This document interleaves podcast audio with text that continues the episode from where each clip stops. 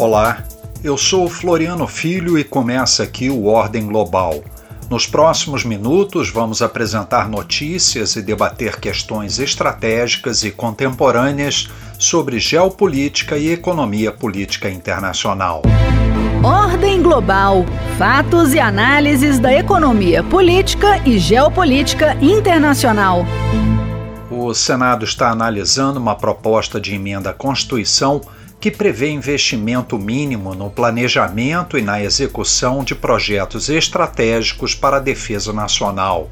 Um dos objetivos é priorizar a indústria brasileira e contribuir para consolidar empresas do setor bélico-militar, gerando empregos e desenvolvimento científico a PEC determina um mínimo anual de 2% do produto interno bruto para o Ministério da Defesa.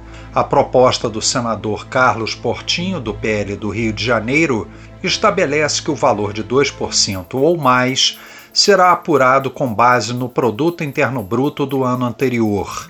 Assinada por outros 29 senadores, entre eles Hamilton Mourão, do Republicanos do Rio Grande do Sul, a justificativa indica a necessidade de dar prioridade a projetos estratégicos para consolidar a base industrial de defesa, que inclui empresas nacionais, estatais ou privadas do setor. Também aponta que o segmento de defesa e segurança gera quase 3 milhões de empregos no Brasil, podendo criar muito mais caso aumentem os investimentos. Segundo Hamilton Mourão, a aprovação da PEC vai mudar a situação atual da área. É um anseio antigo. Ao longo dos últimos 40 anos, os projetos estratégicos das nossas Forças Armadas sofrem descontinuação por carência dos recursos e pela falta de previsibilidade. Portanto, essa PEC é importantíssima para que, uma vez planejado, as Forças Armadas tenham condições de executar esse planejamento e, consequentemente, estarem mais do que nunca capacitadas a defender os interesses do nosso país e a segurança da nossa população. A proposta prevê uma regra de transição para que a União parta de 1,2% e chegue a pelo menos 2%, aumentando em pelo menos 0,1% por ano os gastos com a defesa nacional em relação ao valor do PIB no ano anterior.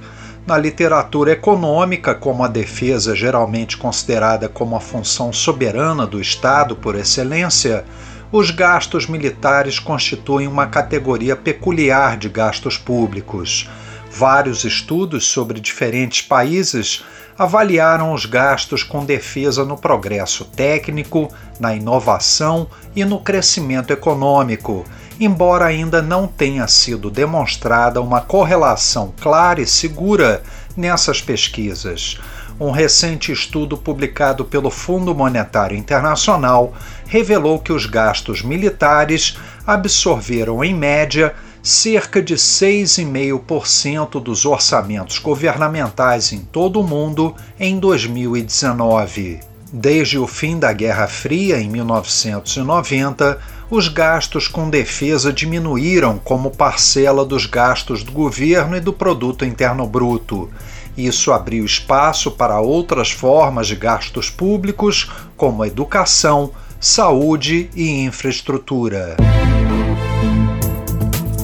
O Ordem Global conversou com Neantro Saavedra Rivano, sobre distintos modelos de desenvolvimento econômico, especialmente comparando os casos da América do Sul e do Sudeste Asiático no contexto internacional contemporâneo. Entre outros assuntos, tratamos das chamadas políticas de substituição de importações. No longo prazo, elas tendem a distorcer incentivos econômicos e a reduzir o potencial de crescimento das exportações, dependendo das reformas e políticas comerciais adotadas por diferentes países.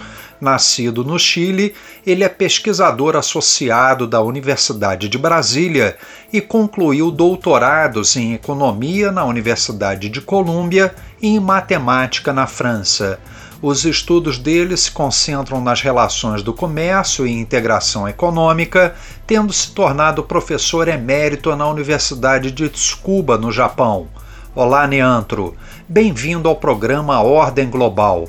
Quais são as principais semelhanças e diferenças entre os principais modelos de desenvolvimento adotados aqui pelos países da América Latina comparados com os da Ásia? Em primeiro lugar, muito obrigado, Floriano, pelo convite. É um prazer estar aqui na Rádio do Senado. Em se falando dos modelos de desenvolvimento da América Latina e de países, entendo que do leste asiático, tem que perceber que muitos países da América Latina, hoje em dia, já não têm mais um modelo de desenvolvimento. Se se falamos no caso do Brasil, realmente é uma espécie de sobrevivência mês a mês, ano a ano. Mas já houve modelo de desenvolvimento no Brasil e outros países da América Latina. E no caso da Ásia, também houve um desenvolvimento com grande participação do Estado. Bom, semelhança seria que, em ambos os casos, o Estado tinha um papel importante nas políticas de desenvolvimento dos países. Nesse sentido, seria o que se chama aqui Estado desenvolvimentista. Agora, diferença diferenças são grandes. Talvez, como cada país é diferente, né, seria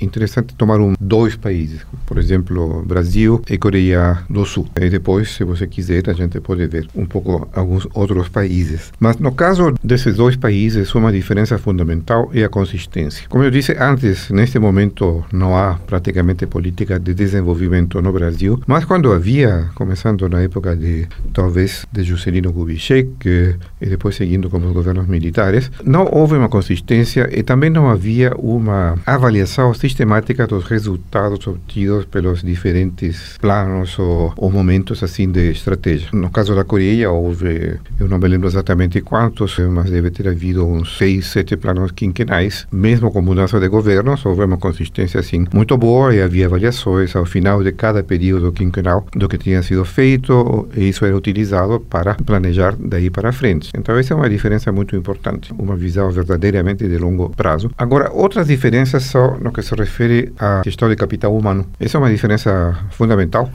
E no caso da Coreia do Sul? No caso da Coreia do Sul, como é o caso em geral na Ásia, será um grande valor a importância do do que o indivíduo tem para contribuir para o desenvolvimento na sua educação. Isso vem desde uma idade, assim, desde muito cedo. No caso do Brasil, essa hum, não existia não existe até agora reconhecimento da importância que a educação e outros elementos da formação de capital humano têm no desenvolvimento econômico do país. Essa é uma segunda diferença. Uma terceira diferença é no que se refere à flexibilidade na aplicação de políticas como, por exemplo, a substituição de importações. A Coreia do Sul era um país que inicialmente não emitia assim nenhuma importação, mas eventualmente eles mudaram isso para que as empresas não se sentissem protegidas de uma forma assim perene. No caso do Brasil, a proteção também houve substituição de importação e proteção às empresas locais. Nunca se anunciou que isso se mudaria e as empresas ficaram com o sentimento de serem protegidas para sempre e não houve assim nenhum estímulo para elas adquirirem uma competitividade que permitisse exportações e competir nos mercados mundiais. É por isso que hoje em dia nós vemos que o Brasil carece de marcas a nível internacional. Nem sequer para café tem uma marca reconhecida internacionalmente. Enquanto que a Coreia, que começou em um nível até inferior ao do Brasil em termos de industrialização,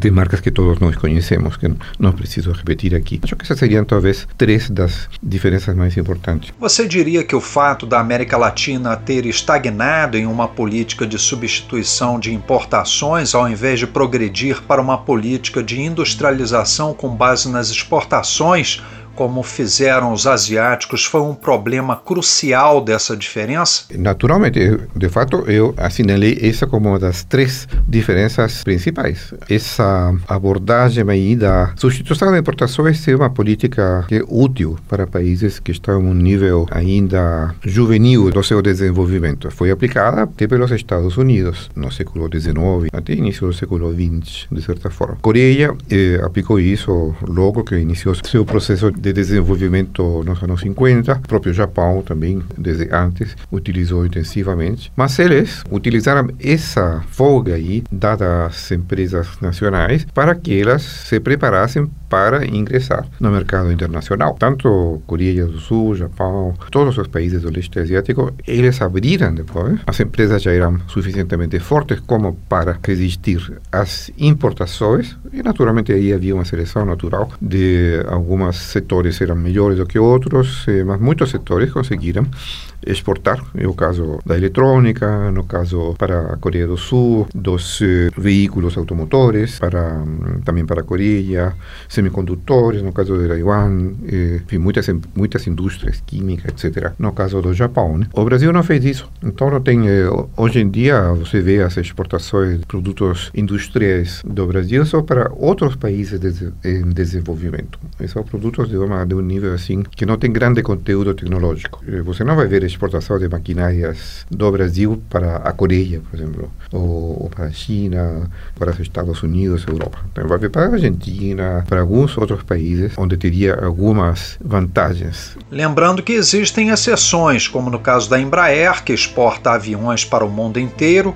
ou no caso da WEG, que exporta motores mas realmente na maior parte dos casos são bens intermediários ou commodities. Você acha que há uma nova chance para a retomada de políticas industriais aqui na América Latina, não só no Brasil? Em princípio, sim. Né? O que você mencionou agora, isso tudo mostra que a processos industriais continuam sendo importantes. Tem avanços tecnológicos, naturalmente, em tudo que é digitalização, tecnologia da informação, etc. Mas ainda nós vivemos em um mundo físico, tem muitas coisas fascinantes acontecendo no que se refere a, por exemplo, veículos elétricos, a própria geração de armazenamento de energia elétrica, reatores nucleares de novas gerações, etc. Então, tem várias áreas nas quais países com políticas inteligentes promoção dos seus setores industriais, poderiam entrar. É o caso da, da China, que, por exemplo, no caso, a China não é ainda uma potência naquelas áreas eh, que tem que ver com tecnologias da informação, mas ele é o maior produtor de veículos elétricos, o maior produtor de baterias elétricas, de painéis solares. São áreas nas quais ingressou não faz tanto tempo assim, faz poucas décadas ou poucos anos, em alguns casos. Mas, novamente, isso, isso acho que faz voltar um pouco ao tema que eu indiquei antes, na minha primeira resposta sobre as diferenças entre Ásia e América Latina, que é a questão do capital humano. Se você vê o caso da China e praticamente todos os países da Ásia, o capital humano é realmente muito forte. O número, assim, são centenas de milhares de engenheiros que se formam cada ano. Acesso à educação assim, realmente é muito bom.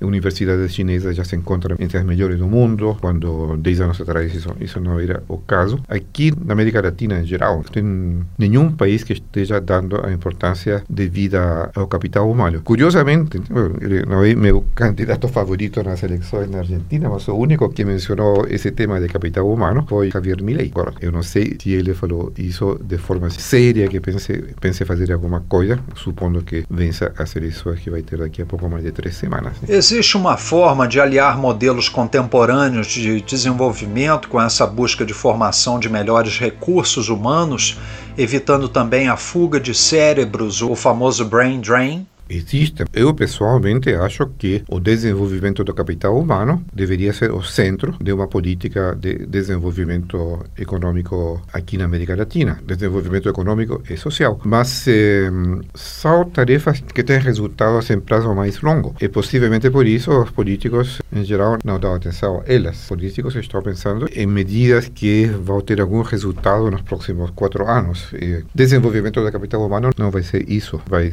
dar depois de umas três ou quatro gerações. Mas não deveria haver esse esforço por parte das instituições que estão voltadas diretamente para a área da educação e formação desses recursos? Certamente, mas no final tudo depende das decisões políticas, porque tem recursos que são necessários. Esses recursos vêm da legislação, da orientação que vem do Poder Executivo. Então, se os políticos não têm nenhum interesse nisso, não vai haver recursos, e por muito que existam belas ideias sobre desenvolvimento desenvolvimento do capital humano não vai ser possível executá-las. Evidentemente, a sociedade civil ela poderia se organizar e fazer isso. É mais ou menos o que acontece um pouco em países da Ásia, porque não é que os políticos não se interessem no tema, mas o que acontece em um país como China, Japão ou Coreia, especialmente aqueles que têm uma herança confuciana, é que, como a educação é, tão, é vista como tão importante pela sociedade e pelas famílias, elas têm uma boa parte da despesa em educação vem das famílias. A fração de, recursos que se destina à educação nos países da Ásia, parte maior vem das famílias, que no caso dos países da América Latina. Países da América Latina, a expectativa das famílias é que o governo faça, é que o poder público faça. Você nunca vai ver aqui como se vê no caso da China, que uma família venda sua casa para permitir que os filhos se eduquem. Jamais vai acontecer isso. Lembrando que aqui no Brasil são mais de 130 bilhões de reais por ano para a área da educação, o que não é pouca coisa. E como se comparam entre si os modelos de desenvolvimento de diferentes países da América Latina? Acho que não seria assim tão simples. Cada país tem sua própria política. No caso do, do Chile, por exemplo, né, que, é, que é o meu país, a questão aí, assim, com governos civis mais eh, progressistas, todos eles, né, diferente, independentemente do partido, eh, nos últimos mais de 30 anos já. No Chile, a questão da intervenção do Estado nas políticas de desenvolvimento é um tema assim meio que tabu. Foi tão forte a influência do período da ditadura no pensamento econômico do país que são poucos os economistas que eh, se atrevem a falar em termos de que o Estado deve ter um papel importante, inclusive como o governo de, de Boric. Eh, e nos governos que houve anteriores da concertação também era semelhante. Então, no, o modelo assim, se se pode dizer que é um modelo de desenvolvimento, da, no caso do Chile, é um modelo assim que deixa muito para a iniciativa privada. No caso do Peru, se você for tomar o Peru, que é outro país que eu conheço bem, morei lá, estudei lá, também há realmente e muito mais a iniciativa privada do que o Estado e de qualquer forma o governo governança do Peru bastante caótica nas últimas décadas. Então, cada país é diferente. É difícil. Talvez uma forma de diferenciá-lo seja pelo grau de participação do Estado no planejamento da atividade econômica. O Brasil, nesse sentido, mesmo durante seus governos militares, foi um daqueles onde o Estado sempre teve maior participação. Na sua avaliação, o que gera resultados melhores? Uma participação maior ou menor do Estado? Não há uma fórmula, porque depende de outras, de outras questões também. Por exemplo, no caso, voltando ao caso do Brasil, que tem uma, uma, participação maior que a maioria dos outros países da América Latina, mas não houve investimento em capital humano. E, durante o governo militar não houve uma boa relação com o setor privado nacional. Curiosamente, houve uma relação melhor com o setor privado estrangeiro. Não houve aquela consistência. Bom, durante o governo militar mais ou menos houve, mas juntando todo o período assim, desde os anos 50 até agora, não tem havido nenhuma consistência. Então, nessa situação participação, participação do Estado não, não faz diferença. Temos visto países anteriormente absolutamente defensores do livre comércio, como Estados Unidos e Inglaterra, colocando cada vez mais a mão pesada do Estado na economia. Isto abre para os países emergentes uma nova maneira de enxergar a participação do Estado no desenvolvimento econômico? Muitos países da Ásia, né, para começar por aí, como Coreia, Japão, Taiwan, a participação do Estado tem diminuído. Ela é muito menor agora do que era nos anos 70, 80. Enquanto nós talvez estamos vendo uma tendência oposta, e pode ser que essa tendência reapareça no caso do Japão, mas os motivos não são econômicos. Os motivos são são, de outra natureza, são de natureza geopolítica, de juntar desenvolvimento econômico com política, com estratégias de segurança nacional, especialmente no caso dos Estados Unidos. Né? A, a interferência do Estado norte-americano, praticamente aqueles setores de alta tecnologia, tem um funcionário aí do governo que está dizendo o que, que pode exportar, para quem que pode vender ou não. Isso nunca, nunca se viu, né? Então a participação do Estado agora é, é grande. Inclusive, bom, as últimas eh, leis que foram aprovadas este ano para mm, apoio a alguns setores também vão no sentido de tentar direcionar indústria mm, norte-americana para alguns setores, como, por exemplo, eh, no caso de energia, baterias. Então, tem um direcionamento que totalmente não tem, eu, eu diria, não tem muito a ver com desenvolvimento econômico, tem muito mais a ver com segurança nacional. É a questão geopolítica dessa, dessa rivalidade entre Estados Unidos e China, é isso que está redefinindo as políticas industriais no mundo, Europa, Estados Unidos e talvez até agora Japão não se viu, mas possivelmente vai passar a se ver também. Mas a questão econômica também não tem um peso grande, não só no caso dos Estados Unidos, como na concorrência na Europa, como também no Japão, que ainda está lutando para sair do processo deflacionário e se recuperar das décadas perdidas? Evidentemente não. No centro está a questão econômica, mas aliada com, com as questões de, de segurança nacional. E talvez inevitável, lamentável, mas inevitável, porque o que está assim, dominando a geopolítica mundial e, em consequência, a economia desses países é a percepção dos Estados Unidos de que eles podem perder a sua supremacia face à China e a percepção da China, por outro lado, de que eles podem passar a ser número um no mundo. Então, essa, essa rivalidade está fazendo com que a globalização está se esfacelando e os desenvolvimentos econômicos, assim, não mais desenvolvimento, mas o que acontece na economia está muito determinado eh, por considerações de segurança nacional e pela rivalidade, especialmente entre Estados Unidos e, e China. E os países europeus estão um pouco mais ou menos no meio disso. Eh, mas eles, eh, pelas aquela rede de alianças, mais ou menos estão sendo levados a acompanhar os Estados Unidos, e também o caso do Japão. Que erros do passado os países emergentes não deveriam cometer novamente? Um erro de se fechar, de tentar fazer tudo por si só.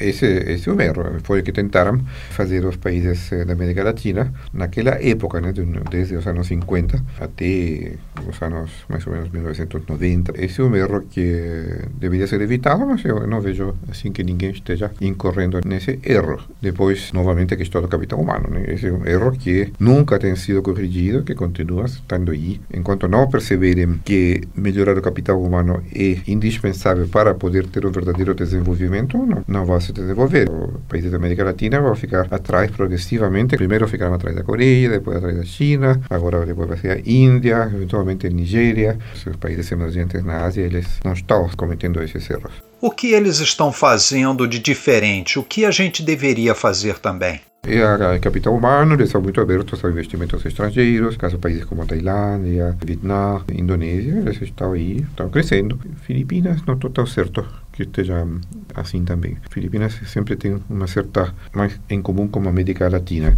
Tem oligarquias, tem problemas desse tipo. Mas pensando nos países do Sudeste Asiático e a Índia também, evidentemente, estão fazendo certo.